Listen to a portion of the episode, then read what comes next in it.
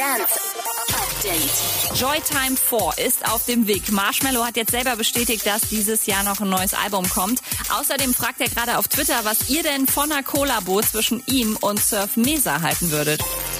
Das Exit Festival hat sein Line-Up für den angekündigten Livestream vom 3. bis 6. September announced. Mit dabei sind Karl Cox, Charlotte de Witte, Paul van Dyck, Offenbach und viele mehr.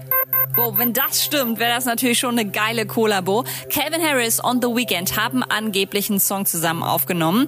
Sie haben ein Foto von sich beim Saufen gepostet, war natürlich vor Corona, und den etwas kryptischen Hinweis Don't get too confused. Und vor vier Jahren hat Don Diablo zum ersten Mal seinen Remix zu Mr. Brightside von The Killers gespielt. Jetzt hat er ihn auch offiziell released. Was daraus geworden ist, hört ihr wie alle anderen neuen Dance-Releases im Channel I Love Dance First. Update mit Claudi on Air.